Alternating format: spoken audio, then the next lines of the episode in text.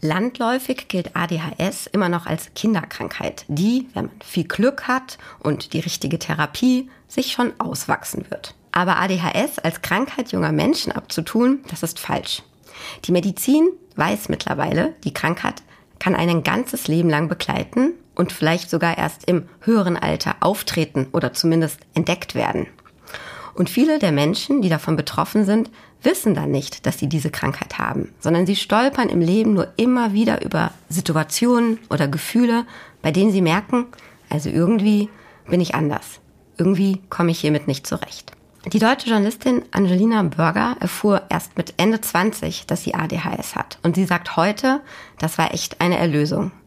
Endlich konnte sie sich viele Fragen beantworten. Endlich wusste sie, was sie im Leben wie einzuordnen hat. Sie hat sich daraufhin sehr, sehr viel mit dieser Krankheit beschäftigt.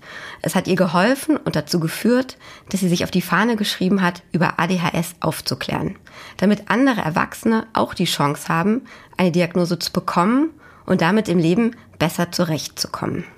Angelina Börger ist heute bei mir hier im Podcast. Auch hier wollen wir versuchen, dem einen oder anderen vielleicht zu helfen, der sich ab und zu fragt, hey, habe ich auch ADHS?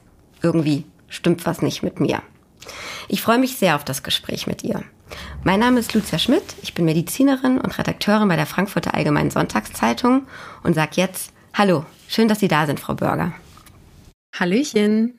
Ja, Sie waren Ende 20, das habe ich gerade schon gesagt, als Sie die ADHS-Diagnose bekommen haben. Erzählen Sie uns doch mal, wie sah Ihr Leben vorher aus? Das klingt so dramatisch, aber was, was war da im Leben, unter was Sie gelitten haben oder was Sie nicht so richtig benennen konnten für sich selbst?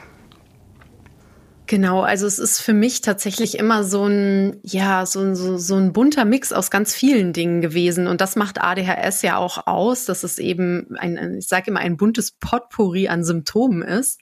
Es hat äh, ganz unterschiedliche Ausmaße gehabt und hat sich dann so rückblickend wirklich durchs ganze Leben gezogen, also Kindheit, äh, Jugend, äh, Schulzeit, Ausbildung, Studium und so weiter, dass ich eben immer irgendwie das Gefühl hatte, hm, ich gehe die Dinge ein bisschen anders an, ich komme schneller an meine Grenzen, habe aber manchmal eben auch ganz alternative Lösungswege und ganz tolle und kreative Ideen und bin dann aber ja öfter irgendwie komme ich dann bekommen die Sachen irgendwie nicht so umgesetzt, wie es irgendwie vorgesehen ist, habe ganz viel ja äh, Projekte irgendwie, die ich gerne umsetzen würde und die dann irgendwie doch scheitern. Und ähm, ja, weil ich mich dann irgendwie verzettel, verplane und äh, auch immer wieder dieses Gefühl hatte, irgendwie ja, gehe ich das Leben anders an, denke, fühle, handle anders als andere und das wirft mich dann öfter mal zurück oder gibt mir eben so ein Gefühl von, ja, ich bin irgendwie nicht wie die anderen und das kann mal ein ganz äh, tolles Gefühl sein, aber eben auch oft das Gefühl von, irgendwie bin ich komisch und passt da nicht rein. Das heißt, man kann schon auch sagen, ähm, sie haben gelitten, weil so ein Leid führt ja dann oft dazu, dass man anfängt, irgendwie eine Lösung zu suchen. Genau, also bei mir ist es tatsächlich so gewesen, dass es in, in meiner Kindheit und Jugend eigentlich ja weniger auffällig alles war, sondern dass es tatsächlich erst so im jungen Erwachsenenleben äh, dazu gekommen ist, dass ich dann gemerkt habe, okay, Studium, dann Einstieg in den ersten Job. Ich ähm, habe irgendwie an manchen Tagen so super viel Energie und an anderen fühle ich mich irgendwie wie ausgebrannt und das alles nicht gelevelt und vergleiche mich die ganze Zeit mit ja mit der Art und Weise, wie irgendwie andere ans Leben rangehen, an, an den Beruf, ans Privatleben und habe irgendwie das Gefühl immer, ich komme nicht hinterher, bin dann irgendwie immer im Konflikt mit mir selbst und hatte dann eben total das Bedürfnis, mir da Hilfe zu suchen, weil ich da sehr drunter gelitten habe. Aber wirklich so mit diesem Vorhaben, ich suche mir jetzt eine Psychotherapie und will da lernen, ja, besser mit Stress umzugehen und mich quasi zu optimieren, um ja mithalten zu können. Und das ist natürlich nicht der richtige Ansatz gewesen. Und dann bin ich irgendwann auf ADHS gestoßen und dann hat alles Sinn gemacht. Und Sie sagen, irgendwie drauf gestoßen? Hatten Sie denn das Glück, dass dann der Therapeut oder der Arzt oder die Ärztin relativ schnell wusste, unter was sie leiden oder was, was sie da bewegt? Oder war das auch nochmal eine Odyssee? Weil es ist ja nicht immer ganz einfach, dass ähm, auch Therapeuten und Ärzte im Erwachsenenalter auf diese Diagnose noch kommen. Genau, leider ist es genau so gewesen, dass ich mit meinem Verdacht, also ich bin damals durch Zufall darauf gestoßen, in einer Fernsehsendung, wo eben eine junge äh, Psychologiestudentin saß, 23 Jahre alt, die selbst erst mit 20 ihre Diagnose bekommen hat und dann eben so ein ich sag mal, Schwall aus ihrem, aus ihrem Leben so erzählt hat und ich das Gefühl hatte, Wahnsinn, da sitzt gerade jemand und erzählt wirklich eins zu eins aus deinem Leben. Wie kann es sein, dass du vorher noch nie davon gehört hast, dass es ADHS bei Erwachsenen gibt? Für mich war das eben auch immer sowas, was ich unter Kinder und Jugendlichen und vor allem unter kleinen Jungs irgendwie verbucht habe. Und mit diesen, also dann habe ich eben angefangen, mich mit dem Thema auseinanderzusetzen, zu recherchieren, mir auch diverse Bücher zu bestellen und so weiter und so fort und bin dann eben mit meinem Verdacht wieder zu meiner Therapeutin. Die hatte allerdings überhaupt keine Ahnung davon, was leider sehr oft vorkommt und meinte dann, ja, in über 20 Jahren hätte sie das eben noch nie irgendwie jemandem diagnostiziert. Sie hätte aber mal gehört, dass es das auch bei Erwachsenen geben soll und dann quasi so, ja, wo waren wir stehen geblieben? Und das war für mich so dieser Moment, wo ich gedacht habe, okay, ich mache jetzt noch diese Sitzung und dann war's das und dann muss ich mich auf die Suche begeben nach jemandem, der oder die sich wirklich darauf spezialisiert hat und mit dem Thema auskennt. Und sind Sie schnell fundig geworden oder war das schwierig? Ich muss ganz ehrlich sagen, ich bin da etwas äh, naiv dann losgestapft und habe ähm, erstmal irgendwie überall angerufen und quasi gesagt, ja, hallo, hier ist Angelina Burger am Apparat. Ich hätte da so nächste Woche, übernächste Woche Zeit für eine Diagnostik. Da wurde ich dann zum Teil, also bin ich wirklich auf ganz lange Wartelisten gestoßen, auf Leute, die dann losgelacht haben am Telefon und gesagt haben, Frau Burger, ich kann Ihnen in 18 Monaten frühestens was anbieten hier in der Ambulanz. Wow. Genau, es hat dann letztendlich bei bei mir neun Monate gedauert, bis ich meinen ersten Diagnostiktermin hatte. Und das auch nur, weil ich richtig hartnäckig geblieben bin und immer wieder geschrieben habe und gefragt habe, ist vielleicht jetzt was frei? Genau, und dann wirklich einfach Glück hatte, dass da eine Person im Urlaub war und ich dann vier Termine bekommen konnte für die Diagnostik. Bevor wir jetzt dazu kommen, dass Sie uns ein bisschen erzählen, was hat die Diagnose dann verändert, wie geht es Ihnen heute, wie, ja, wie wurde das vielleicht auch therapiert oder behandelt? Vielleicht hören uns ja auch Leute zu, die noch gar nicht so richtig wissen, was ADHS eigentlich ist. Ich habe jetzt immer nur vorausgesetzt fast, dass man das heute weiß. Sie haben sich so viel damit beschäftigt. Erzählen Sie uns doch mal kurz aus Ihrer Sicht, was ist das für eine Krankheit? Was macht die aus? Was ist da im Körper, was nicht so sein soll? Genau, vielleicht ganz wichtig an dieser Stelle erstmal zu betonen oder zumindest äh, ja äh, zu sagen, dass ich mich mit diesem Krankheitsbegriff bei ADHS tatsächlich sehr schwer tue. Also für mich ist es eben nicht im klassischen Sinne eine Krankheit. Wenn ich es medizinisch betrachte, dann ist es eben eine eine Störung im Gehirn des Stoffwechsels. Also da spielen vor allem Dopamin und Noradrenalin eine große Rolle. Das sind eben diese Neurotransmitter, die dafür sorgen, dass so die Funktionen im Gehirn Gehirn so ablaufen, wie sie sollen. Und das ist eben bei ADHS ein bisschen anders. Und das kann sich dann eben auswirken auf äh, beispielsweise unsere Konzentration, auf unsere Aufmerksamkeit, ja, auf, auf eine gewisse ähm, Form der, der Aktivität. Also das, ne, das ist dann dieses, was wir klassisch die Hyperaktivität nennen. Die muss sich aber gar nicht immer nur in, in motorischer Hyperaktivität irgendwie äußern, dass wir jetzt eben diesen kleinen Zappel-Philipp vor Augen haben, der da irgendwie ne, nicht ruhig sitzen kann, mhm. sich nicht konzentrieren kann und auf den Tischen rumspringt. Es kann nämlich eben auch eine innere Unruhe sein und das ist eben etwas, was sehr häufig bei, äh, bei Mädchen und Frauen vorkommt und weshalb sie dann auch so spät diagnostiziert werden, weil es eben nicht so sichtbar ist. Dann ist es auch eine Form der Impulsivität, also das kann eben sein, ich äh, ja treffe irgendwie schnell äh, Entscheidungen irgendwie, ohne jetzt ganz lang über irgendwelche Risiken oder Konsequenzen nachzudenken. Es fällt mir vielleicht auch manchmal schwer, irgendwie zu warten. Das war dann vor allem in der Schule so, ne, bis ich dran bin, aufzeigen, warten, bis ich drangenommen wurde.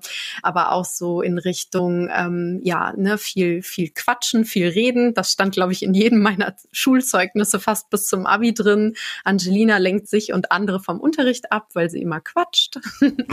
ähm, genau. Und ähm, ähm, dann kann es auch äh, eben so eine Form des, ja, so, ne, nicht nur des inneren Chaoses sein, sondern auch des Äußeren, also dass man irgendwie so vielleicht ein bisschen zu Desorganisation neigt und, und irgendwie sich Termine falsch einträgt, in den falschen Bus steigt, den Schlüssel drin stecken lässt und das aber eben in einem Ausmaß, nicht so, wie wir es vielleicht alle kennen, ne, dass man irgendwie, ach, jetzt habe ich den Herd angelassen, sondern dass das wirklich so regelmäßig passiert, dass es eben wirklich zu einem gewissen Leidensdruck führt, weil es halt immer so ist und immer wieder und dann eben auch Konsequenzen haben kann. Ne? ist mhm. man irgendwie dreimal zu spät in der Ausbildung äh, gekommen, weil man irgendwie die falsche Bahn genommen hat, kriegt man vielleicht eine Abmahnung oder ist ganz raus dann auch solche Konsequenzen sein, genau. Das heißt, ich glaube, das ist also mal wichtig, was Sie betont haben, weil viele der Dinge, die Sie gerade aufgezählt haben, kennt ja jeder von sich, ne? Mal mehr, mal weniger und mal in ja, äh, unterschiedlicher Ausprägung.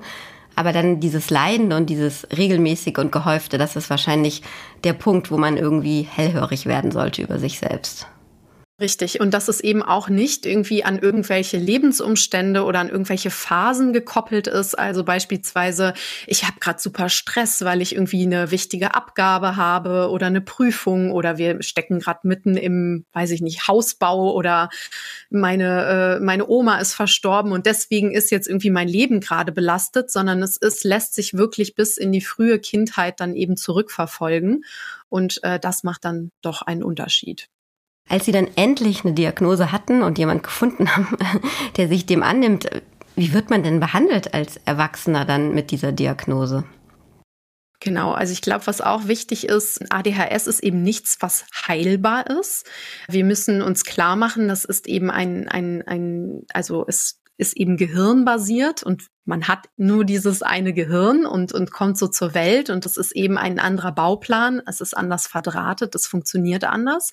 Und das führt dann eben dazu, dass wir nicht wirklich von einer, also Behandlung bedeutet einfach vor allem, zu lernen, gewisse Strategien zu entwickeln, das Verhalten irgendwie äh, zu schauen, ne, was kann ich persönlich individuell machen, damit es mir besser geht, weil es soll ja jetzt auch nicht darum gehen, ey, jetzt quetsch dich bitte hier in, wieder in die nächste Form, damit du funktionierst, so wie alle anderen, sondern es geht eben darum, eine individuelle ja, äh, Strategie irgendwie zu entwickeln, um ein gesundes und glückliches Leben zu führen. Und das kann dann ganz unterschiedlich sein. Das kann dann eben ganz klassisch eine, eine Psychotherapie sein. Es gibt Menschen, die irgendwie Ergotherapie machen oder Sporttherapie. Es gibt medikamentöse Therapie, äh, Selbsthilfegruppen, Gesprächskreise und dann natürlich vor allem eben diese, ja, ich glaube, für mich mit der wichtigste Faktor ist eben diese, ja, diese Selbstakzeptanz, dieses Verstehen, ey, da ist eine äh, neurologische Ursache, die dafür sorgt, dass mein Gehirn eben etwas anders tickt. Und das ist aber in Ordnung. Ich muss nur einen Weg finden, damit besser umzugehen und, hm. und kann das dann irgendwie lernen zu akzeptieren, dass ich so bin, wie ich bin.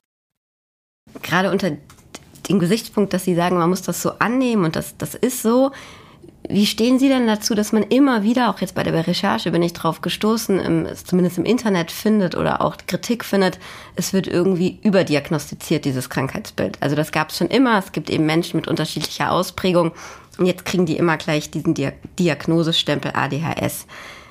Was sagen Sie dazu? Ähm, ist da überhaupt nichts dran oder tatsächlich gucken wir manchmal zu übergenau hin? Also wenn wir das jetzt einmal ja so ein bisschen genderspezifisch machen, dann ist, sind die Zahlen ganz klar, dass äh, Mädchen und Frauen immer noch unterdiagnostiziert sind weltweit. Also mhm. ähm, weil sie eben dann häufig erst im Erwachsenenalter, wenn überhaupt, diagnostiziert werden. Ein großes Problem ist eben auch, dass viele ja Mädchen und junge Frauen so im Laufe ihres Lebens dann oft auch Fehldiagnosen bekommen, also beispielsweise eine Angststörung diagnostiziert oder Depressionen, die zwar immer immer auch als Folge von ADHS sich entwickeln können. Aber manchmal wird das dann eben auch vorausgesetzt äh, oder dann gibt es irgendwie hm, Borderline-Persönlichkeitsstörung oder irgendwie sowas als Diagnose und oft ist die Ursache aber ADHS und es wird eben fehldiagnostiziert. Die Sache ist einfach, dass sich im Laufe der Jahre einfach unglaublich vieles getan hat, was die Forschung angeht, was so den Wissensstand angeht, dass Menschen eben auch einfacher Zugang haben zu dir, ähm, also zu einer Diagnostik, dass auch die ganzen Methoden ja vereinfacht worden sind, dass äh, es einfach, ja, wir einfach mehr über ADHS wissen. Und dadurch ist es ganz logisch, dass eben auch diese Zahlen steigen der Menschen, die eben diagnostiziert werden, weil das ist zumindest eine These, man eben sagt, in der heutigen Zeit einfach dadurch, dass es immer mehr, also vieles eben dieser Leistungsdruck und dieses von außen irgendwie so ein bisschen, wenn du nicht reinpasst, dann hast du verloren, wenn man das mal so übersetzen will. Ja, dass das eben dazu führt, dass Menschen nicht mehr verstecken können, so mit ihren Eigenheiten, mit der Art, wie ihr Hirn funktioniert oder mit dem, mit der Art und Weise, wie sie darunter leiden und dann eben sich mehr Menschen Hilfe suchen suchen. Und das ist für mich persönlich, also meine Meinung, auf der einen Seite eine super Sache. Also ich finde das ganz toll, dass mentale Gesundheit mehr in den Fokus rückt und sich Menschen eben trauen, sich Hilfe zu suchen, wenn sie Hilfe brauchen. Auf der anderen Seite ist es natürlich so, dass man eben sagen muss, okay, wenn uns alle eben ein System umgibt, was auch dazu führt, dass eben Menschen krank sind, dass schon Kinder sich eben so unter Druck gesetzt fühlen, dann müssen wir vielleicht da mal schauen, was man verändern kann. Aber da kann jetzt nicht irgendwie das Individuum in dem Sinne schuld dran sein, dass es sich dann Hilfe sucht. Hm. Wenn man Ihnen zuhört, dann äh, wirken Sie, oder Sie sind das vermutlich auch, Sie wirken nicht nur so ähm, ja, wahnsinnig gestärkt jetzt und eben aufgeklärt und mit einem sehr gesunden Umgang mit dieser Erkrankung. Gibt es denn noch irgendwas, was Ihnen an der Diagnose trotz all dem Wissen und dem positiven Herangehen Angst macht, wo Sie sich Sorgen machen, wenn Sie weiter auf Ihr Leben gucken und sagen, Mensch, ah, da könnte ich schon wieder an irgendwelche Sackgassen kommen? Tatsächlich nicht, weil für mich ist Aufklärung das A und O. Das hm. ist alles. Also es gibt einige Studien dazu, die eben sich angeschaut haben, wie sich so die Lebensqualität von Menschen ohne beziehungsweise mit späten Diagnosen und mit frühen Diagnosen entwickeln und äh, was Aufklärung eben für eine Auswirkung hat und eben auch diese, man nennt es eben Psychoedukation. Also es bringt ja jetzt auch nichts, wenn man quasi sagt, so, ihr Kind oder sie haben ADHS und tschüss, sondern man braucht natürlich auch dann eine, eine, eine Betreuung und Unterstützung und, und Angebote eben, um dann beispielsweise eben äh, ja ein, ein, ein gesundes und glücklicheres Leben irgendwie entwickeln zu können. Und für mich ist es so, je mehr ich darüber weiß, desto besser verläuft mein Leben eben seitdem. Und wir wissen eben auch, dass Menschen mit ADHS, je später sie diagnostiziert werden, desto eher ist eben die Wahrscheinlichkeit, also das man schätzt, zwischen 11 und 13 Jahren ist die Lebenszeit verkürzt, wenn die Diagnose eben spät erfolgt, was einfach ähm, daran liegt, dass es eben ganz viele Folgeerkrankungen und Störungen gibt, die sich daraus entwickeln können, wie eben wirklich schwere Depressionen, Suchtabhängigkeit. Äh, die Suizidzahlen sind sehr hoch mhm. bei ADHS, die Unfallrate und all diese Dinge. Und das kann sich natürlich dann eben auf das Leben auswirken. Und genau, und deswegen ist je früher ein Mensch eine Diagnose erhält und auch Hilfsangebote, desto besser geht es ihm dann auf lange Sicht. Und das, äh, ja, das kann ich nur bestätigen. Das ist ja auch sehr interessant, was Sie da gesagt haben, weil also nicht nur, dass man ADHS immer äh, als so eine Kinderkrankheit oder oft noch als so eine Kinderkrankheit abtut, sondern man sieht es ja auch als nicht so eine wahnsinnig gefährliche oder schwere Erkrankung, also aus Außenstehender oder ich sag mal äh, die Meinung vielleicht im breiteren Schichten der Gesellschaft, die nicht so viel Ahnung haben. Von daher, diese Lebenszeitverkürzung ist schon beeindruckend. Also, finde ich. Ja, total. Also das ist, äh, das ist, das ist so, das hat so viele Dimensionen und ich glaube, das ist uns oft nicht bewusst, wenn wir darauf blicken, dass wir dann oft denken, ah ja, ADHS, das ist doch das und das und dann hat man so seine drei bis fünf Bilder im Kopf, die zum Teil dann eben auch irgendwelche Vorurteile sind und hat eben überhaupt nicht über diese Vielschichtigkeit und dass es wirklich ja alle Lebensbereiche beeinflussen kann. Also angefangen über das Familienleben, die Schulzeit, die Ausbildung, aber natürlich auch im Privaten, in Freundschaften, in der Partnerschaft, in, in, im, im Job, im finanziellen, im Haushalt. All diese Dinge können eben davon beeinflusst sein. Und ich glaube, wenn einem das bewusst wird, dann ähm, ja, kann man verstehen, wie komplex das ist.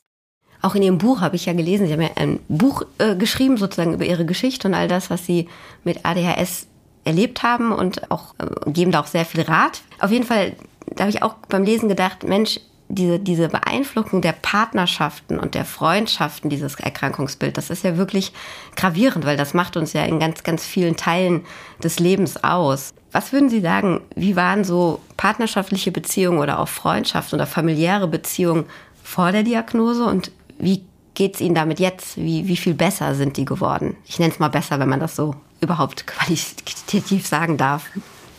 Ja, es ist natürlich so, dass nicht nur ich jeden Tag dazu lerne, sondern natürlich auch mein Umfeld. Und klar war das dann am Anfang auch so, dass man irgendwie so gedacht hat, erstmal vielleicht so, hm, du hast ADHS, bist du sicher? Du bist doch gar nicht so hibbelig und du bist doch gar nicht so, ne, die äh, klassischen Vorurteile, die man dann im Kopf hat. Dann hatte ich die Diagnose, dann war es so, ja, okay, schwarz auf weiß, es ist eben eine klinische Diagnose.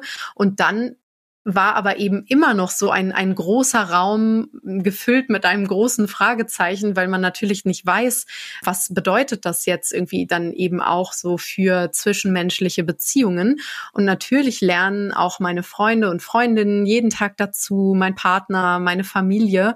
Und ähm, das ist einfach ganz spannend, wie sich auch deren Wissen irgendwie ja vermehrt und wie man dann eben auch gemeinsam eben diese Strategien neu entwickelt ob es dann wirklich so im Alltag ist, klassisch an, an irgendwas äh, zu denken und sich dann nicht zu verzetteln oder, oder auch, äh, ne, also mit, mit Freundinnen, wenn man sich dann trifft, dass die irgendwie wissen, ja, ne, kann sein, dass Angelina jetzt irgendwie 20 Minuten später kommt, weil sie vielleicht irgendwie die Bahn verpasst hat oder man schreibt noch mal einen Abend vorher freue mich auf morgen. ähm, genau, also kleine Sachen, aber natürlich ohne jetzt übergriffig zu sein oder oder äh, ja so ein bisschen, also ich möchte natürlich jetzt auch nicht äh, bemuttert werden oder dass jemand das Gefühl hat, so äh, er oder sie müsste jetzt hier irgendwie die Zügel immer in die Hand nehmen, ohne dass das gewünscht ist. Aber es gibt eben die Momente, wo ähm, man dann auch ganz ohne viele Worte merkt, so okay, jetzt jetzt bin ich hier mal irgendwie, greife ich mal ein und helfe Angelina weiter. Und an anderer Stelle ist es eben auch so, dass äh, ich immer wieder Feedback bekomme, wie bereichernd das einfach auch ist, ja, mit mir in einer Freundschaft oder in einer Partnerschaft zu sein, weil ich dann natürlich auch die bin, die immer ganz viele bunte Ideen hat und, und ganz flexibel und spontan ist. Und äh, wenn man mich fragt, Lust nächste Woche nach New York zu fliegen, klar, ich check kurz den Kalender und ich bin dabei. Äh, genau. Also das kann auch sehr bereichernd sein. Das, das glaube ich. ähm, Im letzten Kapitel in Ihrem Buch, da danken Sie ja auch ihren, den Menschen in Ihrem Umfeld dafür, wie Sie mit ihnen umgegangen sind und mit der Situation, als die Diagnose kam. Sie erzählen aber auch, dass es viele ADHS-Patienten, die Sie jetzt auch im Laufe Ihrer Recherche und Ihres, ja, Ihres Buchs kennengelernt haben, Angst haben, überhaupt darüber zu sprechen, dass sie ADHS haben. Vielleicht können wir an der Stelle noch mal ganz praktisch Tipps geben. Also ich glaube, es ist nicht verwunderlich, dass sie dafür sind, dass man drüber spricht und dass man sagt, man äh, ja leidet oder man hat diese Diagnose. Wie erzählt man das am besten Angehörigen und Freunden? Und wie können Menschen, die davon erfahren, irgendwie angemessen reagieren? Was haben Sie da für Tipps? Genau, also ich würde sagen, so so von meiner reinen Grundeinstellung würde ich jedem sagen, ey, geh raus in die Welt und teile es mit anderen, weil es ist eben nichts, wofür du dich schämen musst oder was du verstecken musst vor anderen. Äh, das ist ein, ein Teil von dir, das macht dich eben aus. Ähm, so blickst du auf die Welt und es kann eben auch eine Bereicherung sein. Und genauso darfst du aber auch sagen, hey, ich brauche hier Hilfe oder hier muss eben, hier müssen wir mal schauen, dass etwas vielleicht anders abläuft, weil ich damit nicht so gut klarkomme. Lass uns doch mal nach gemeinsamen Lösungen suchen.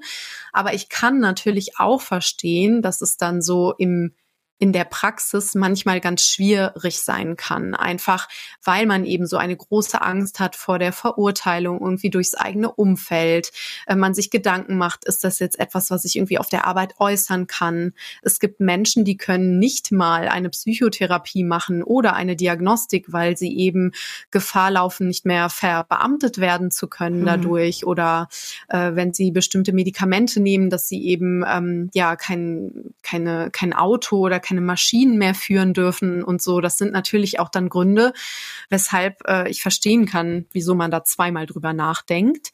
Aber ich würde sagen, das ist auf jeden Fall ein Thema, was sensibel ist und wo man damit rechnen muss, dass Menschen so in ihrem Kopf ihre zwei, drei Vorurteile schon geparkt haben und wo man dann wirklich einen wenn man es denn möchte, irgendwie langen Atem braucht und vielleicht auch ein paar Argumente in der Tasche, um, um sowas dann entkräften zu können. Mhm. Das ist eben mit auch ein Grund, warum ich dieses Buch geschrieben habe, einfach um Menschen da auch Mut mitzumachen, aber genauso eben vielleicht auch einfach, hey, ich kann es selber nicht in Worte fassen, aber es würde mir was bedeuten, wenn du das hier mal liest oder dir das Hörbuch anhörst und dann weißt du nämlich irgendwie, wie es mir geht und worüber ich irgendwie so nachdenke. Genau, also das ist eben auch immer eine Möglichkeit, Möglichkeit. Und ja, es hilft dann auch vielleicht immer, sich irgendwie Verbündete zu suchen, ob es jetzt andere Menschen mit ADHS sind, mit denen man sich vielleicht erstmal austauscht und die fragt, wie hast du es denn gemacht? Oder ob man dann wirklich sagt, ey, meine Arbeitskollegin irgendwie, der ich schon immer vertrauen kann, die nehme ich irgendwie mit in das Gespräch, wenn ich jetzt irgendwie meinem, meiner Chefin davon erzählen möchte oder mhm. ich weiß ich nicht, ne? Setz meine beste Freundin daneben, wenn ich es meinen Großeltern erzähle oder was auch immer. Genau, so in diese Richtung. Und ich meine, das hat man dann immer nur bis zu einem bestimmten Punkt in der Hand, aber vielleicht hören uns ja auch Hörerinnen und Hörer, die eben, weiß ich nicht, einen Freund, einen Angehörigen haben, der unter ADHS leidet. Also ich als Angehörige oder als Freund, das Beste, was ich machen kann, ist einfach fragen, ja, und was brauchst du jetzt von mir, oder? Oder brauchst du Hilfe ja, oder willst du drüber reden? Ähm, genau, willst du irgendwo Hilfe haben? Ist das der richtige Zugang? Genau, und sich vor allem informieren. Also es ist, natürlich ist es, wenn es das eigene Leben nicht in der Form betrifft, ist es, ist es in dem Sinne ein Randthema. Aber es ist ja trotzdem so, dass man sich damit beschäftigen kann, genauso wie ich mich damit beschäftigen kann, wenn irgendwie meine, mein, mein bester Kumpel irgendwie äh, Diabetes hat oder äh, irgendwelche anderen Sachen, dass man sich einfach so mit der, mit der Thematik beschäftigt und einfach weiß, was dem anderen wichtig ist und was er braucht. Und das ist natürlich auch eine Form des, ja, ich zeige einfach der anderen Person, du bist mir wichtig und ich interessiere mich für dich und was dein Leben irgendwie so, äh, was dich in deinem Leben beschäftigt und, und ähm, ja, mhm. hör mir vielleicht auch mal irgendeinen Podcast an oder lies halt ein Buch dazu oder irgendeinen Artikel, einfach um mehr darüber zu wissen und dich zu verstehen. Wir informieren uns ja heute jeder, ob angehörig, betroffen oder auch nur interessiert im Internet vor allem oder auch wenn wir dann, wie wir bei Ihnen gehört haben, ewig auf einen Termin warten muss, bis man mal einen Arzt oder einen Therapeuten spricht. Und in Ihrem Buch empfehlen Sie tatsächlich Seiten, wo Sie sagen, wenn du dich informieren willst, dann informier dich doch auf diesen Kanälen. Ich fand das total interessant, weil das ja der normale Griff heute ist. Ne? Man hört was und dann googelt man es. Und ich finde es sehr wichtig, dass man weiß, wo man dann auch wirklich landet und was vertrauensvoll ist. Können Sie uns zwei, drei der Kanäle nennen, wo Sie sagen, hey, wenn Sie sich nach dem Podcast mal informieren wollen über ADHS, das ist echt empfehlenswert? Ja, jetzt ist es natürlich ein bisschen Eigenwerbung. Es tut mir jetzt leid an dieser Stelle, aber das ist ja wirklich mein täglich Brot. Das habe ich damals auch nicht gedacht, dass das so daraus entstehen wird. Aber es war eben aus dieser Not heraus, dass ich gedacht habe, okay, wenn es mir so geht, wie vielen Menschen geht's da draußen bitte noch so? Und ich nutze jetzt einfach meine journalistischen Skills und arbeite eben diese Themen auf. Das ist mal lustig, mal eher informativ und mit viel irgendwie Studiengrundlagen geschmückt. Aber dafür habe ich eben diesen Kanal Kirmes in, im Kopf ins Leben gerufen. Dann gibt es einen ganz wundervollen Kanal, wie ich finde, der heißt liniert.kariert auf Instagram. Das ist eine Lehrerin tatsächlich, die selber ADHS hat und auch Kinder hat mit ADHS und die wirklich so ein bisschen ja in diesen Schulalltag mitnimmt und Eltern äh, ja so ein bisschen Input eben gibt, so wie kann das alles funktionieren, wie kann man irgendwie individuelle Strategien entwickeln, was jetzt so irgendwie Hausaufgaben machen angeht, aber auch so den, den Alltag mit, mit Kindern und auch äh, Lehrkräften da Tipps gibt, irgendwie so, wie sie ihren Unterricht eben gestalten können, um, um alle Kids abzuholen. Und dann muss ich kurz nachdenken, damit man so ein bisschen Varianz drin hat wer auch ganz tollen äh, Content macht, ist auf jeden Fall The Unnormal Brain. Das ist die liebe Lisa. Und die macht vor allem, ja, also aus ihrer Perspektive als Person mit ADHS, die eben diesen vorwiegend unaufmerksamen, dieses vorwiegend unaufmerksame Erscheinungsbild hat bei ADHS. Genau, da gibt's ja eben so verschiedene Erscheinungsbilder und das ist dann eben dieser eher unaufmerksame. Mhm. Und das ist eben auch nochmal ganz spannend für die, die jetzt vielleicht sagen würden, so, ich habe doch nicht ADHS, mhm. ähm, was ja eben so eine bisschen, ne, ich habe ADS, eben ohne diese Hyperaktivität. Das ist ja ein veralteter Begriff, das ADS, aber Genau. Heute bekommt man die Diagnose ADHS, da wird nicht mehr unterschieden. Oder? Genau, also mhm. es gibt immer noch die Diagnose, wo auch ADS drin steht, aber es ist eben so nach den neuen Handbüchern, nach denen eben diagnostiziert wird, dass sich das jetzt so in den nächsten Jahren ausschleichen wird und das ganz aktuelle Buch, ja, das man nutzt, äh, hat eben nicht mehr diese Unterscheidung. Ja, meine allerletzte Frage ist auch noch mal eine sehr praktische, weil ich eben glaube, dass ähm, so ein Gespräch, wie wir das jetzt geführt haben, bei vielen Menschen eben die sich damit beschäftigen oder die eben das Gefühl haben, ich könnte, mein Partner könnte, mein Kind könnte davon betroffen sein, dann ähm, so ein Handeln in, in Gang setzen kann. Und deswegen ganz konkret, wenn ich jetzt hier zuhöre und mir denke, Mensch, das kommt mir bekannt vor, das habe ich mir schon immer gedacht oder ich würde da gerne mal meinen Kollegen, meinen Freund darauf ansprechen. In vier, fünf Sätzen was raten Sie diesen Menschen? Was sollen die jetzt ganz konkret tun? Wo sich ganz konkret hinwenden? Also wenn man das Gefühl hat, es könnte sein, dass ich ADHS habe oder jemand in meinem Umfeld, dann äh, macht es auf jeden Fall Sinn, sich eben erstmal ein bisschen einzulesen und zu informieren, weil es eben so komplex ist. Und dann eben sich wenn denn eben ein Leidensdruck besteht, ich glaube, das ist an dieser Stelle nochmal ganz wichtig zu betonen, denn es gibt natürlich auch Menschen, die vielleicht im Laufe ihres Lebens ganz unbewusst Strategien schon entwickelt haben und sich ein Umfeld geschaffen haben, in dem sie, in dem sie und ihr Hirn einfach beinahe perfekt funktionieren. Ähm, genau, dann gibt es diesen Leidensdruck vielleicht nicht und man hat eben nicht das Bedürfnis, ja, da irgendwie professionelle Hilfe zu bekommen oder eine Diagnose zu bekommen. Aber wenn man eben dieses Bedürfnis verspürt, sich dann eben wirklich erstmal auf einen, eine, eine lange Wartezeit irgendwie gefasst machen und dann unbedingt eben an jemanden wenden, der darauf spezialisiert ist im Erwachsenenalter. Und das können dann eben, also es gibt äh, Ambulanzen an Unikliniken. Es gibt aber eben auch ja Psychotherapeuten und Psychotherapeutinnen, die darauf spezialisiert sind, Psychiater und Psychiaterinnen. Ich glaube, da hilft es sich vielleicht auch auf die ein oder andere Warteliste setzen zu lassen und auch in den Austausch irgendwie zu gehen mit anderen, was sie da irgendwie für Erfahrungen gemacht haben, weil es leider immer auch wieder negative Erfahrungen gibt dass man eben irgendwie nach fünf Minuten wieder nach Hause geschickt wird mit den Worten, nee, Sie können kein ADHS haben, Sie sind doch eine Frau oder Sie haben doch einen Job und eine Familie, Sie sind doch viel zu erfolgreich. ADHSler sind alle arbeitslos und können nicht lesen. Also da gibt's wirklich ganz, ganz, ganz schlimme diskriminierende Vorurteile auch von Seiten, äh, von Fachseiten aus. Genau. Und dann, ja, und dann muss man eben schauen, im Nachhinein möchte ich dann eben ja, vielleicht eine Psychotherapie irgendwie beginnen, möchte ich äh, eine medikamentöse Therapie irgendwie machen und dass man da dann wirklich gut betreut ist und Leute an der Seite hat, sowohl dann im fachlichen Kontext, aber auch im privaten, die ja einen, einen dabei begleiten und schauen, wie man denn dieses neue Leben in Anführungszeichen denn dann gestalten kann. Das sind sehr aufmunternde Worte zum Ende. Ja, liebe Frau Bürger, besten Dank für das Gespräch und ja, all die Tipps und auch Einblicke in Ihre ganz persönlichen Umgang damit. Für alle Hörerinnen und Hörer, die noch mehr darüber erfahren wollen oder mehr darüber lesen wollen, den kann ich das Buch von Angelina Bürger empfehlen, Kirmes im Kopf, wie ich als Erwachsener herausfand, dass ich ADHS habe, was im Kiwi Verlag erschienen ist. Ich sage Ihnen nochmal Danke für Ihren Besuch hier und ähm, Ihnen, liebe Hörerinnen und Hörer, ja, für Ihr Interesse. Und ich freue mich natürlich sehr, wenn Sie auch beim nächsten Gesundheitspodcast hier wieder zuhören. Ihnen allen alles Gute bis dahin. Tschüss.